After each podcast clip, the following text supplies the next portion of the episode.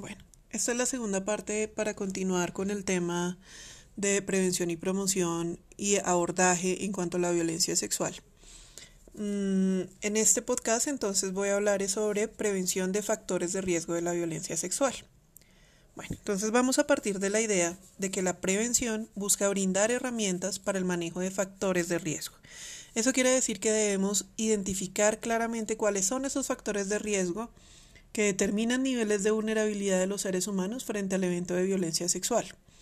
Y en ese sentido, pues van a determinar la relación que se tiene con experiencias individuales de interacción social, estructuras, recursos de la sociedad y valores culturales.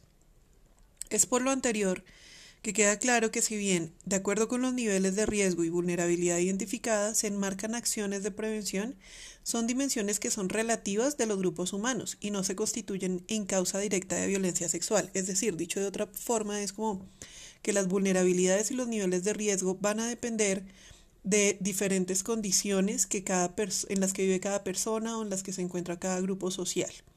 Como veíamos, o bueno, hablábamos en el anterior podcast, eh, pues van a haber diferentes creencias, por ejemplo, sobre lo que es la salud sexual y reproductiva y de lo que corresponde a un acto de violencia sexual y en relación con eso pues se van a presentar creencias particulares que llevan a unas acciones particulares.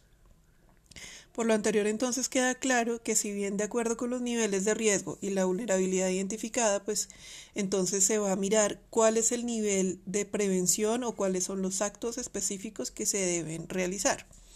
Entonces, en la medida en que es una dimensión relativa, se determina en relación con los contextos y las características de los territorios y de las personas que los conforman lo que se va a hacer.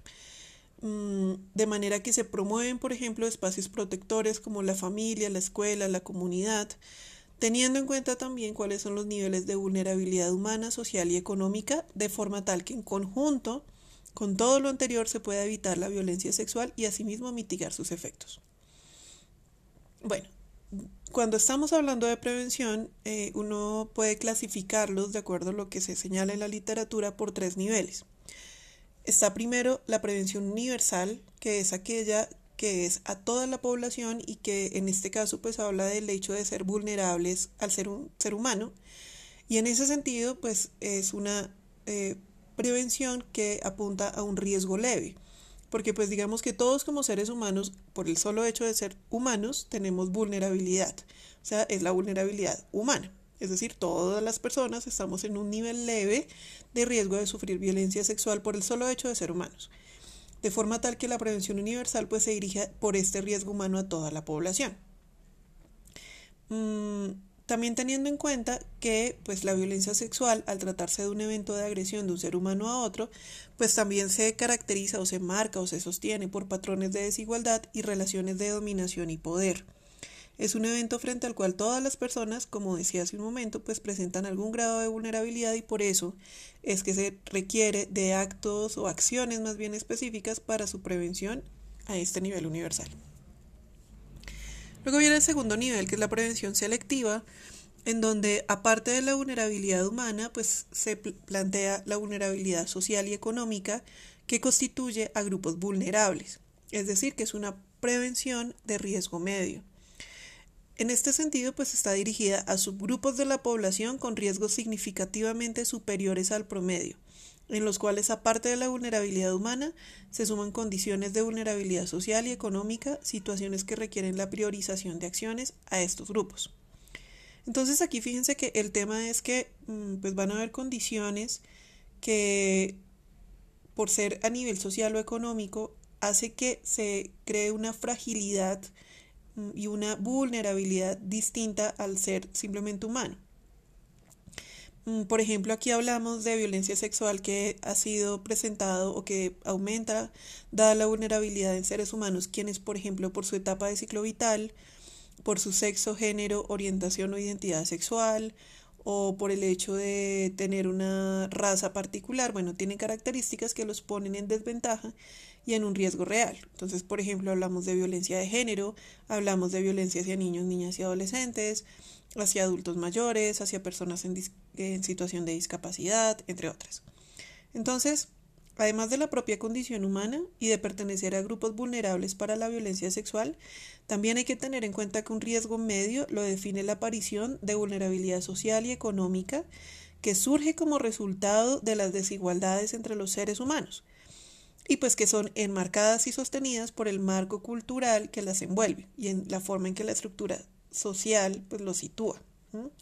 Aquí pues vamos a hablar de grupos específicos tales como personas que son eh, bueno, que se encuentran en estado de marginación, por ejemplo, por su condición racial, o religiosa, o sexual, o política, o económica. Mm, por ejemplo, personas que pertenecen al grupo LGBTIQ, o personas que se encuentran en trabajo, pues que trabajan, eh, tienen trabajo sexual, personas que están viviendo en calle o en situación de calle, personas con vulnerabilidad económica que ha sido generada por situación de desempleo, subempleo, condiciones de trabajo precario, entre otras. Bueno, y finalmente está la prevención indicada que mm, responde a individuos y grupos específicos con una alta vulnerabilidad a sufrir violencia sexual.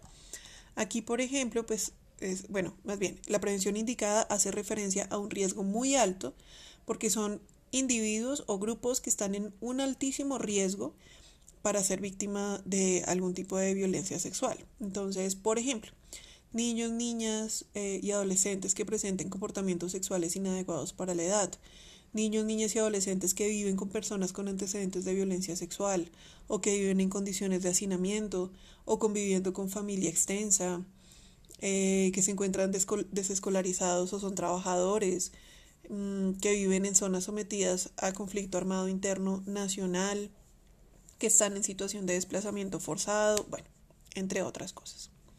Entonces fíjense que con lo que les estaba mencionando, pues aquí lo que empezamos a ver eh, o a entender es que la prevención le apunta específicamente a factores de riesgo.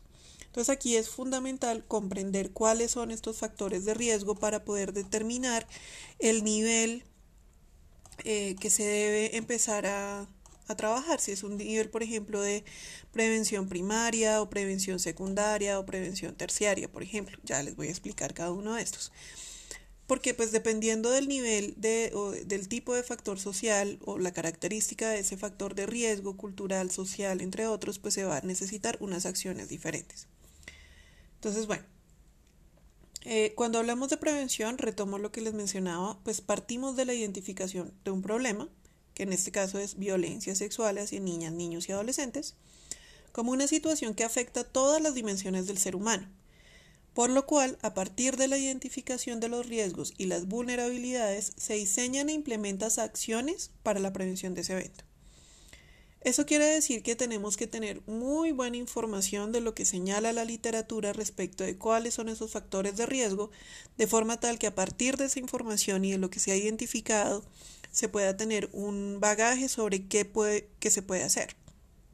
Entonces, bueno, aquí les voy a hablar un poco de algunas de las, tanto de los factores de riesgo como de las acciones que se suelen tomar o que son recomendables tomar en términos de prevención. Entonces, por ejemplo, Factores de riesgo a nivel social.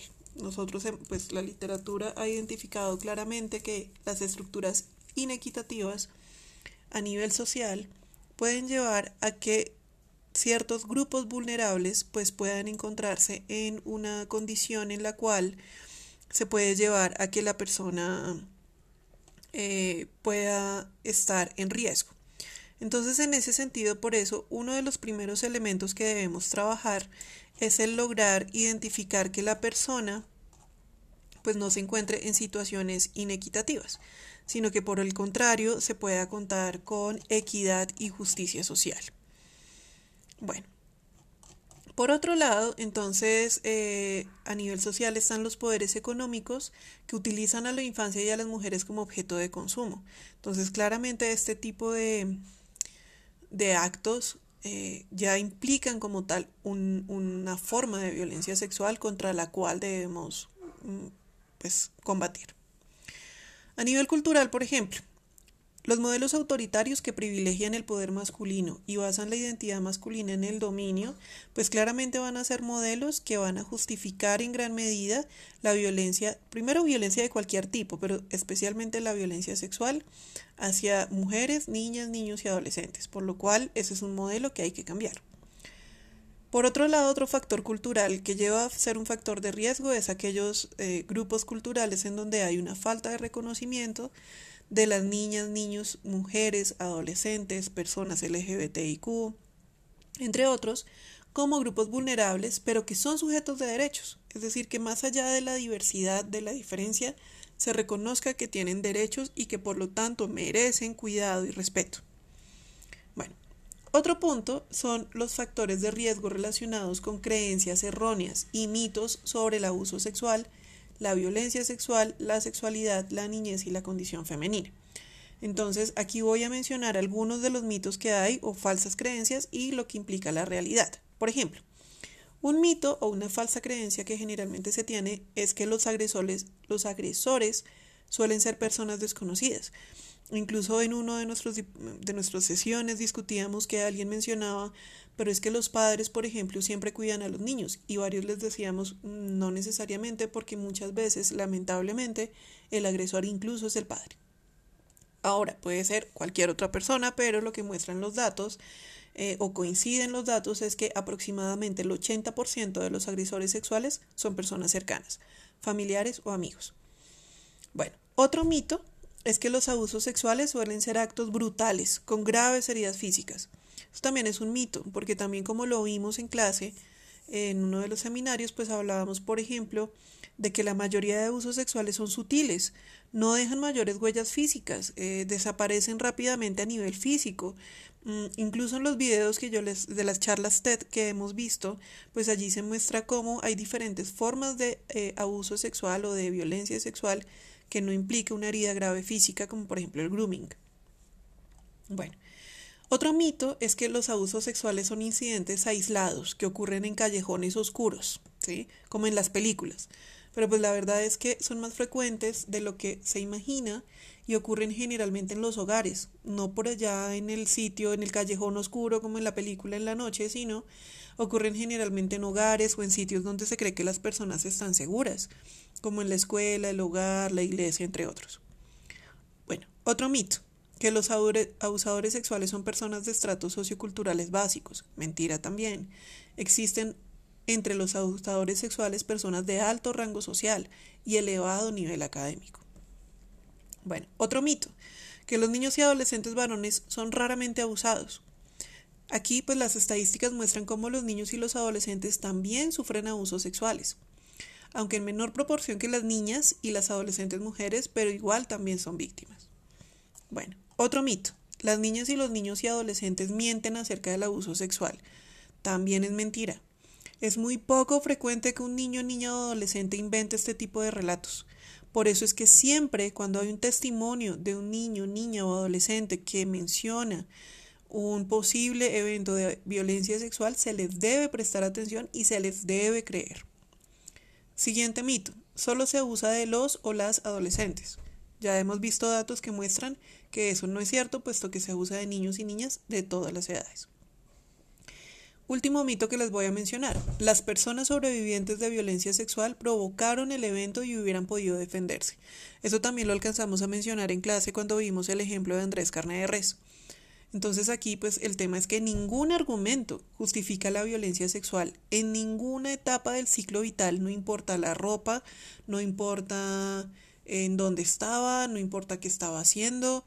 Por ejemplo, no sé si ustedes recuerdan la campaña, esta canción que se hizo viral de... Ay, ahora se me acaba de ir. Eh, bueno, no, de la canción de que no importa la ropa, no importa qué vestía, el violador eres tú, esa canción.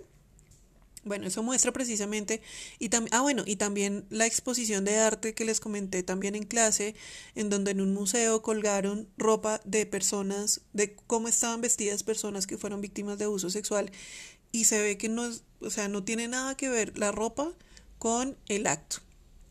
Entonces, ningún argumento justifica la violencia sexual. Bueno, jamás un niño, niña, mujer u otra persona provoca dicha situación.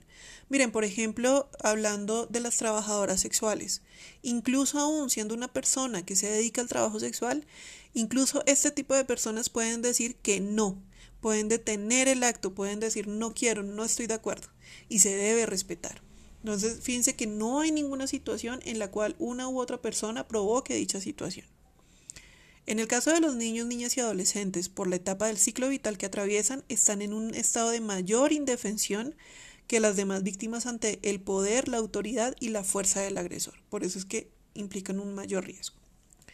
Bueno, eh, siguiendo con los factores de riesgo, los factores de riesgo familiares, por ejemplo, entonces se encuentran los siguientes. Primero, familias donde hay violencia crónica, de diversos tipos hacia mujeres, niños, niñas y otras personas especialmente eh, vulnerables. Aquí, por ejemplo, es la repetición también transgeneracional de la violencia, o sea, que el bisabuelo maltrataba al abuelo y el abuelo maltrataba a la mamá o al papá, y ahí se va replicando el ciclo de violencia. Ahí, en ese tipo de familias, hay mayor vulnerabilidad o mayor riesgo. Segundo, familias donde la madre tiene un bajo nivel educativo y un alto nivel de dependencia económica con respecto al padre o a quien hace sus veces, son familias de mayor vulnerabilidad. Eh, se conocen muchos casos en los cuales la madre, o sea, bajo estas condiciones, prefiere guardar silencio eh, o soportar también una violencia sexual, dado que no tiene a dónde ir. Tercero, familias altamente tradicionales que funcionan dentro de roles de sexo-género rígidos, que son intolerantes con la diversidad y el ejercicio democrático del poder. En este tipo de familias se ejerce el poder de una forma coercitiva y tienen mayor probabilidad de ejercer poder incluso a través de violencia sexual. Bueno, siguiente. Familias altamente tradicionales que generan y sostienen imágenes de género, que facilitan ejercicios de poder y control en contra de mujeres, niñas, niños y adolescentes. Por ejemplo, aquellas familias machistas o familias donde dicen que los niños y niñas tienen que hacer caso y someterse a lo que los papás digan, por ejemplo. Bueno, otro tipo de, de factor de riesgo son aquellos donde los roles materno y paterno son confusos y además de dominio y de dependencia porque efectivamente entonces uno ejerce dominio, el otro es dependiente, los roles son confusos y terminan incluso en esa confusión involucrando a niños, niñas y adolescentes, y allí aumenta la probabilidad de presentar violencia sexual. Otro factor de riesgo es la falta de límites y autoridad justa, la ausencia de figuras protectoras que brinden seguridad al niño o a la niña, falla en el vínculo y apego de padres, madres, hijos e hijas, eh, familias cerradas, aisladas, con poco contacto social y por redes sociales. Todos estos son factores de riesgo a nivel familiar. Entonces, fíjense que ahí, en este momento, lo que tenemos que mirar es cómo trabajar sobre prejuicios y valores que perpetúan desequilibrios de poder entre las personas y favorecen factores de riesgo. O sea, tenemos que cambiar esos prejuicios. Prejuicios tales como las mujeres son débiles, las niñas y los niños son objetos de los adultos. Todos estos tipos de creencias pues hay que cambiarlos y deben ser eh, objeto de acciones de prevención. Bueno, mm, a ver, por otro lado, entonces, bueno, hay unos elementos que voy a profundizar en la próxima sesión, pero por ejemplo, dentro de los factores de prevención voy a mencionar prevención de la violencia sexual en la escuela. Entonces, aquí ya hablando de actos específicos de prevención en el área escolar, podemos tener como acciones, por ejemplo, lo siguiente. Convocar a los agentes de salud y comunidad educativa, comunidad educativa entiéndase como estudiantes, padres, madres, cuidadoras, docentes, directivos, administrativos, para informar, formar y educar desde la perspectiva de derechos. Por otro lado, contextualizar fundamentalmente en la niñez y la adolescencia un concepto claro y unas pautas conductuales asertivas con respeto a la sexualidad. Fomentar acciones y relaciones desde la equidad y el respeto. Fortalecer y promover espacios de participación. Transversalizar acciones en el marco de la promoción, reconocimiento y exigibilidad de los derechos humanos promover vivencias libres, sanas y responsables de la sexualidad, em, reflexionar sobre las creencias y prácticas culturales que naturalizan la violencia sexual, y promover estrategias conjuntas entre el sector salud y educación como escuela saludable, por ejemplo.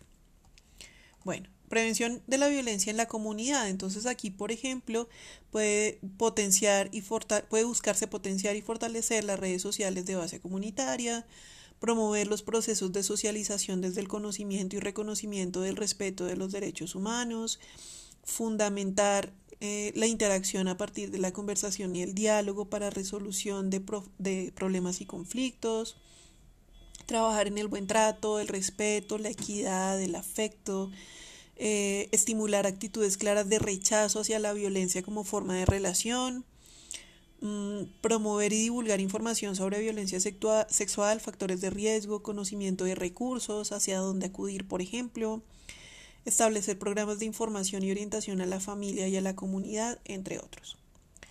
A nivel familiar, por ejemplo, eh, ah bueno, perdón, antes de esto, también en la comunidad y en la escuela podemos generar programas educativos que se llamarían, por ejemplo, prevención primaria, en donde pues se pueden trabajar temas como, por ejemplo, desarrollo humano, conocimiento de los derechos de niños y niñas, conocimiento de los derechos humanos sexuales y reproductivos, la equidad y la igualdad de oportunidades entre mujeres y hombres, respeto y valoración por el cuerpo, por ejemplo, que los niños, niñas y adolescentes reconozcan las diferencias entre caricias y manoseo, entre manipulación indebida, entre secreto apropiado y no apropiado, enseñar a decir no ante situaciones que pueden ser amenazantes o desagradables y técnicas de autoprotección.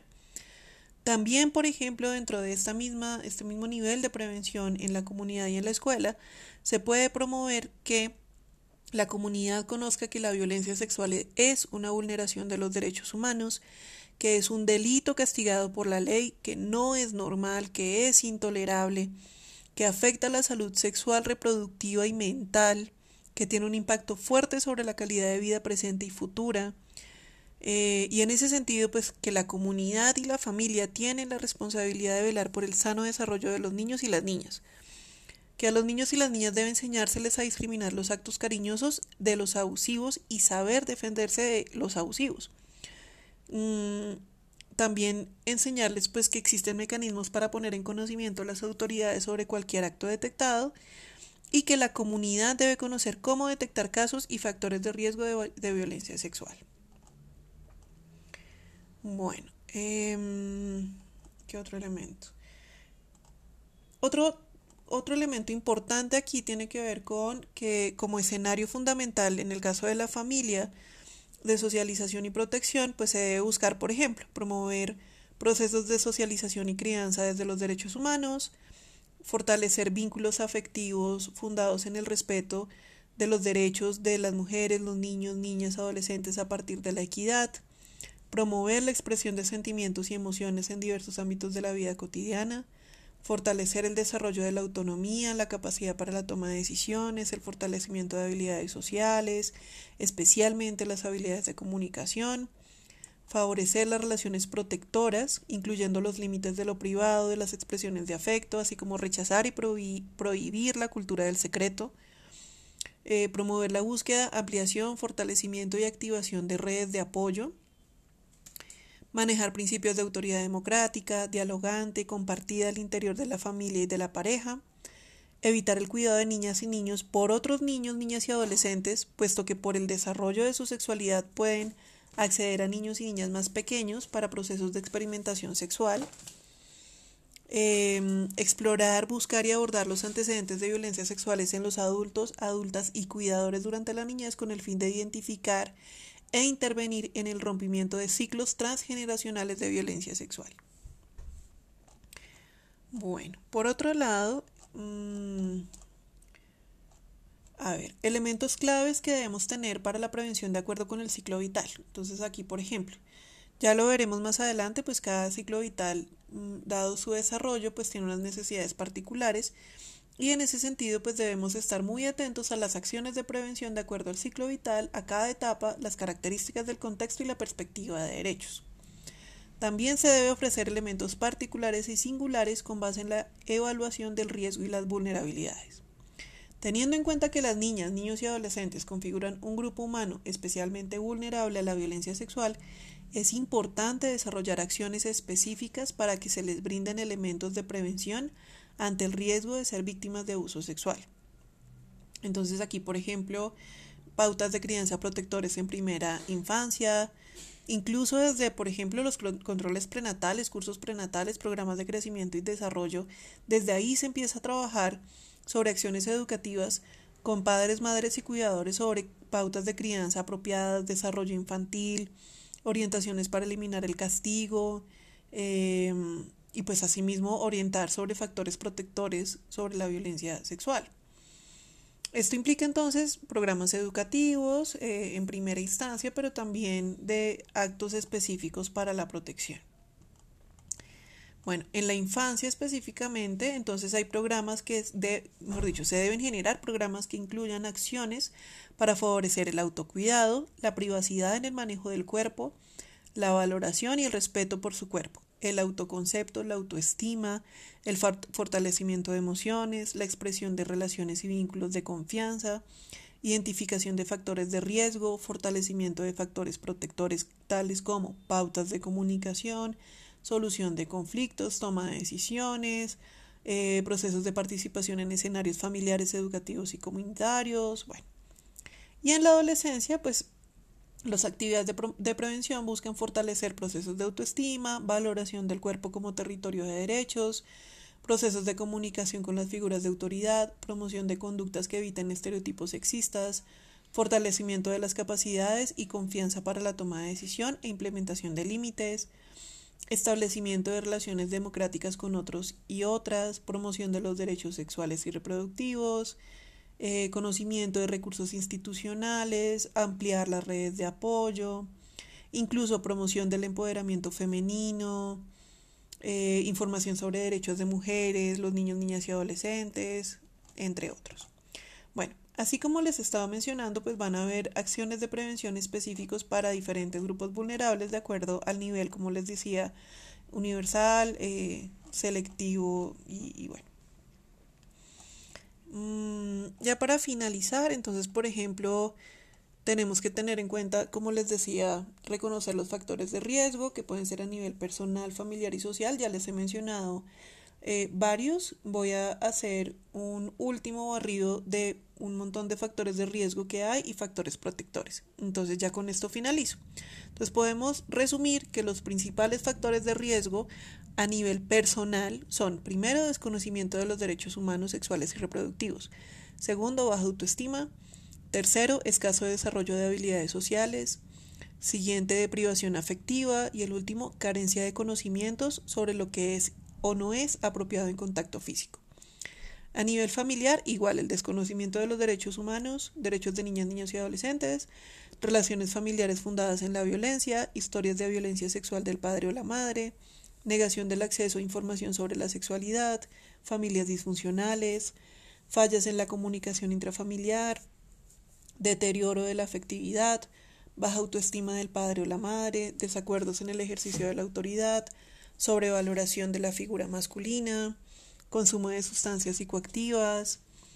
Bueno, en factores de riesgo social, entonces pobreza, desplazamiento forzado, vivir en zonas de situación de conflicto armado, problemas de entorno físico, hacinamiento crítico, vecindarios con altos índices delincuenciales y poco seguros, trivialización de la violencia sexual en, los medios de comunicación, fácil acceso a, consumo de licor, pornografía infantil y sustancias psicoactivas.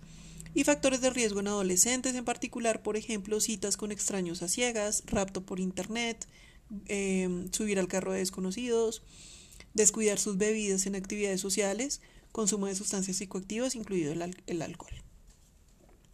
Y bueno, con esto termino eh, este podcast. Eh, por favor, espero que puedan complementar con las lecturas que se dejaron en el aula virtual y nos vemos en la siguiente clase en la cual continuaremos trabajando estos temas.